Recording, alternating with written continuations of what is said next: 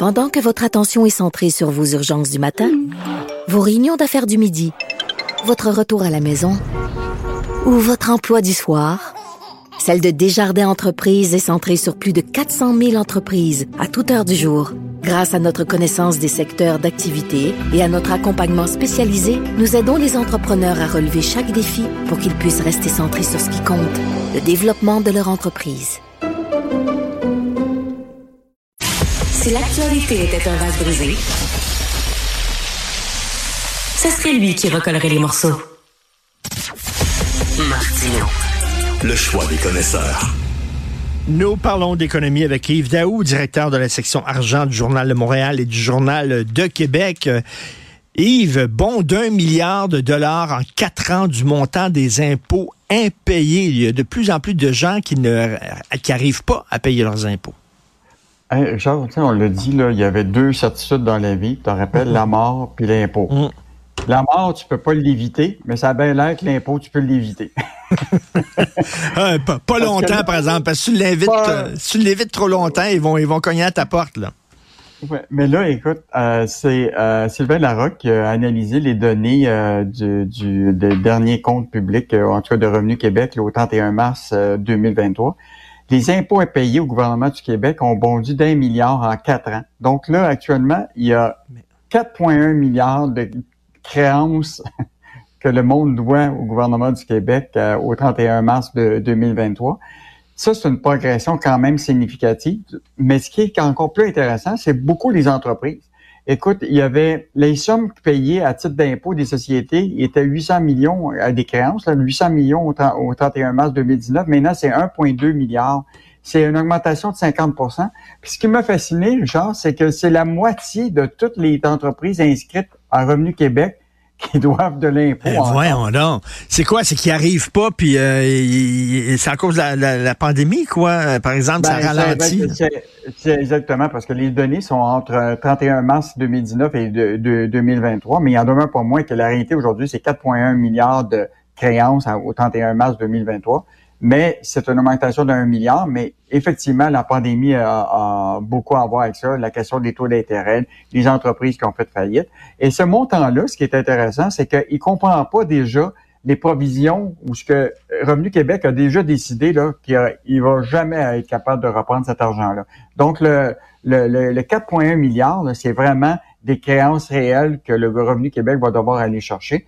Dans le cas des particuliers, là on disait que 50 de, de 50 de, de, de toutes les entreprises devaient de l'impôt. Dans le cas des particuliers, c'est 1,1 million de particuliers qui doivent de l'argent. Euh, c'est une petite hausse de, de, peu près euh, euh, 5,4% Donc, euh, c'est pas aussi significatif, mais c'est vraiment les entreprises qui ont l'air d'avoir de, la difficulté à payer euh, leurs impôts.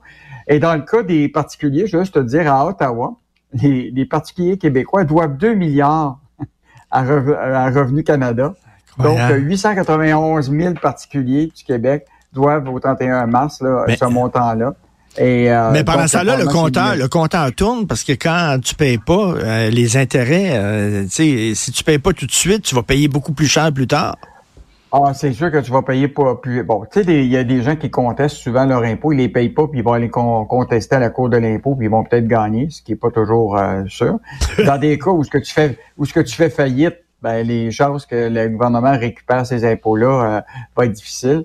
Euh, mais mais c'est un, un regard assez intéressant de voir, Mm. euh, tu sais, que l'argent que le, le gouvernement s'attend, ils ont envoyé des, des, des avis de cotisation des, des, pour l'impôt, puis que les gens ne les payent pas.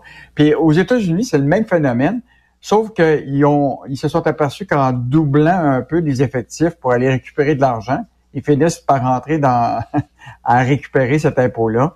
Euh, mais peut-être que là, euh, le gouvernement, à partir de à la lueur de ce qu'ils viennent de voir, vont peut-être mettre plus de fonctionnaires là, pour être capable de récupérer des impôts. Il y en a demain pour moi. Richard, tu sais, déjà là, euh, si tu regardes, tu te rappelles la question des prêts COVID, là, on a eu, le, il y a Raymond Chabot nous disait là, que eux autres, là, sur 40 entreprises qui ont déposé un dossier de faillite récemment à leur cabinet, là, il y en avait 32 qui détenaient le fameux prêt COVID qui sont pas capables de rembourser.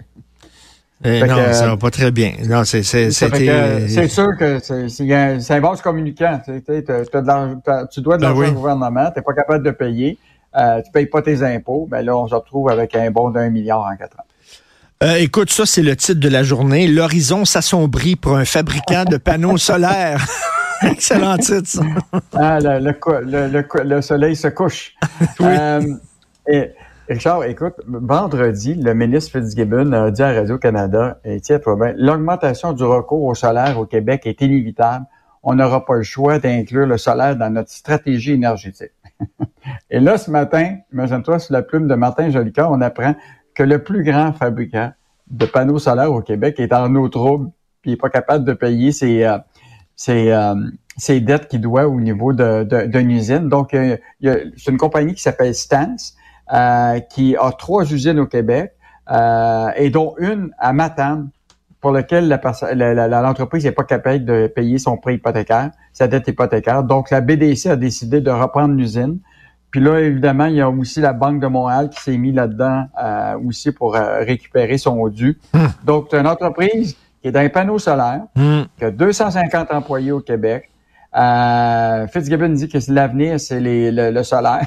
Eh, mais ça pas pour eux autres, en tout cas. Ah, ben, en tout cas, ben, il n'y en a pas beaucoup au Québec, là, je veux juste te dire, parce que même Hydro-Québec avait un projet de parc solaire à la prairie avec cette compagnie-là.